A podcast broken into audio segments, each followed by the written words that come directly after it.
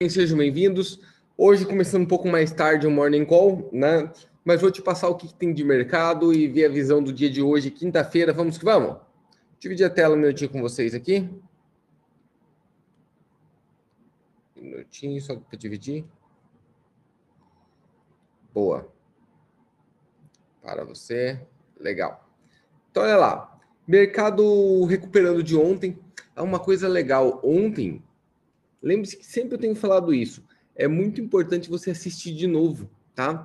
Então assiste o de ontem e vê como que foi o dia do mercado de ontem, porque isso vai criando confiança em você. Ontem aconteceu de novo exatamente como a gente colocou o dia inteiro, né? Luiz, como assim? O mercado começou caindo, eu coloquei índice fraco e dólar forte. Falei que sempre no começo da manhã tem aquele mercado americano que o pessoal tá pirado, né? Tá aquela euforia, então ele recupera. O índice virou positivo durante a manhã, abertura do mercado americano. Aí à tarde catou e brau, derreteu tudo de novo, principalmente o Nasdaq. O Nasdaq caiu 2% ontem, tá? Uma queda bem substancial. Hoje estamos numa situação bem parecida, mercado respirando, né? A queda de ontem. Ó como foi uma queda grande, ó. O Nasdaq caiu 2% aqui, ó, né? O Dow Jones ficou próximo da estabilidade no 0 a 0 e o S&P caiu meio por cento, tá? Caiu meio por cento. Agora na abertura de hoje, se você olhar, ele está recuperando, ele está dando um pullback de ontem, né? Um respiro. Pullback de ontem. Índices estão fortes neste começo e dólar forte, ó, ambos fortes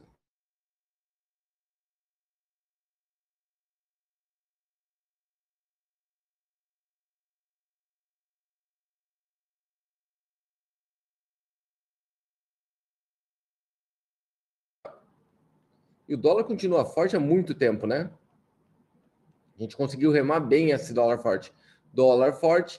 Só que o índice do medo, se você olhar aqui, que eu mostro para vocês todo dia, ele tá fraco, ó. Então o mercado tá calmo, dólar forte com o mercado calmo. Tá? Normalmente esses dois se respondem igual, um forte e o outro forte. Aqui tá antagônico. Lembrando que o próprio índice também está antagônico, né? Porque dólar forte normalmente é índice forte. Nós temos dólar forte com índice, ó, tá, índice forte e dólar forte. Vou colocar agora aqui, ó. Mas para mim eu continuo no mesmo viés de índice fraco e dólar forte, beleza? Então está, o gráfico diz e é bem provável que o índice fique forte hoje, mas eu continuo na lógica do índice fraco. Não diz por que ele pode ser forte, porque caiu muito ontem, tá?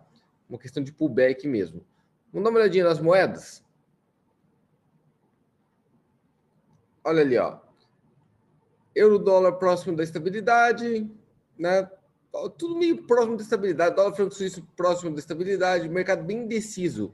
Aqueles que caíram muito só que respiraram. Libra dólar e dólar australiano, tá? E neozelandês, que teve um movimento muito, muito grande ontem, tá? Por isso. Petróleo caindo, caiu muito anteontem, caiu, subiu muito ontem e hoje voltou para tendência. Parece que o petróleo está virando uma tendência de queda, tá? Um respiro, uma queda nele, então é bom ficar de olho. E isso é muito ligado à economia, tá muito ligado à economia mesmo. O valor da commodity, o petróleo é muito ligado.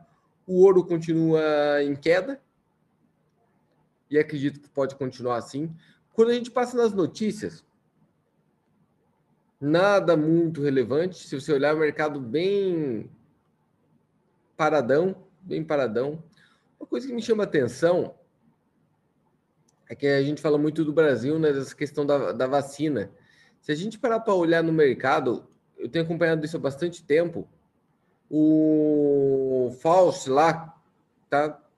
Ele estava todo o tempo reafirmando para o governo americano das vacinas, que a vacina da AstraZeneca, que por sinal é uma das duas que estão sendo aplicadas no Brasil, é a da AstraZeneca, né, que é de Oxford, e a chinesa, né, da Coronavac, ele colocou que a AstraZeneca, sim, ela é deve ser usada, ela é segura, pá, pá, mas os americanos não estão confiando nessa vacina, tá? Estão em dúvidas. É bom ficar de olho nisso também, porque diminui o número de vacinas aplicadas. Para o Brasil acaba sendo bom, porque esse excedente que eles têm lá comprado, se eles não usarem, eles vão acabar mandando para cá. Tá? Mais ou menos assim. Eu acho que é isso. Aí eu queria te colocar uma outra coisa hoje. Eu estou preparando vídeos novos. Deixa eu tirar aqui. Eu estou preparando vídeos novos para vocês, como aquele do Japão, né, que a gente tinha combinado que eu ia gravar, eu gravei para vocês.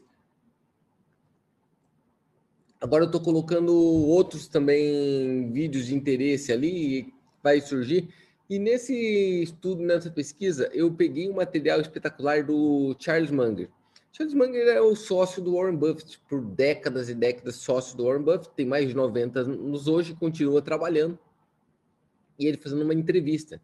E a entrevista era sobre exatamente esse momento do mercado. E ele coloca, a menina pergunta, você acha que a gente está numa bolha? Ele fala, não, não acho que a gente está numa bolha, eu tenho certeza absoluta que nós estamos numa bolha. Olha que interessante. É, tá, mas e aí, como reagir? Ele fala, continuo normal, continuo fazendo a mesma coisa, porque sim, temos uma bolha, claríssima. A questão é, quando ela vai estourar? Né? Quando ela vai estourar? Isso é marcante, né? Que eu falo sempre da questão do timing. Não adianta você estar tá certo se tiver um time errado, tá? Não serve para nada, né? Quem fala que vai chover e leva guarda-chuva todo dia para a rua faz papel de trouxa a maioria dos dias no Brasil, você concorda? Este é o grande pepino. Não adianta levar guarda-chuva para rua só porque você acha que vai chover. Tem que esperar dar os pingos primeiro, tá? É fato.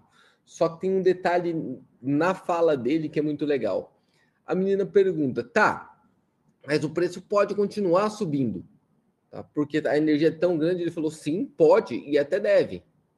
Só que não foi comprando negócios caros, sobreavaliado, que eu fiquei rico.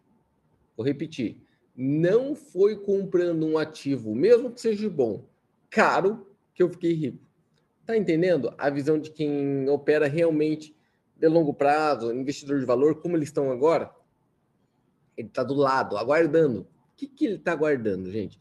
Ele está aguardando assim, as ações que ele tem, ele não está vendendo, obviamente, porque gera dividendos. O dinheiro desse dividendo ele não está reinvestindo no mercado, está guardando tudo, está guardando em caixa para em algum momento, quando o mercado cair, der o seu off 30, 40, 50%, ele capaz comprar tudo de novo. Tá? É exatamente isso que ele quis dizer. Lembrando que ele reafirma uma coisa ali do Ray Dalio, ele fala também que dinheiro virou lixo, e realmente dinheiro virou lixo, tá? Perdeu totalmente seu valor, então você tem que transformar realmente esse dinheiro em algo que vale no mais rápido que você puder. Vou preparar esse vídeo para vocês, beleza? Na verdade, já estou preparando para ter mais conteúdo ali para vocês. Deixa eu pedir uma outra coisa para vocês olharem. Ontem a gente fez uma live extremamente esclarecedora, tá? Acredito que grande parte de vocês já tenha acompanhado mas uma live sobre o imposto de renda de mercado financeiro e mercado de capitais, bolsa, tá? Tá aqui, ó, eu coloquei no feed do Instagram para vocês ali, ó, tá? Que a gente fez no Instagram, tá aqui.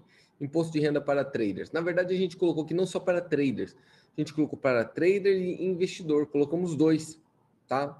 Foi bem bacana, bem bacana mesmo. Eu acho que vale a pena vocês assistirem. Lembrando que saiu o episódio, o nono episódio tá? da nossa série dos hábitos de sucesso. Falta dois, né?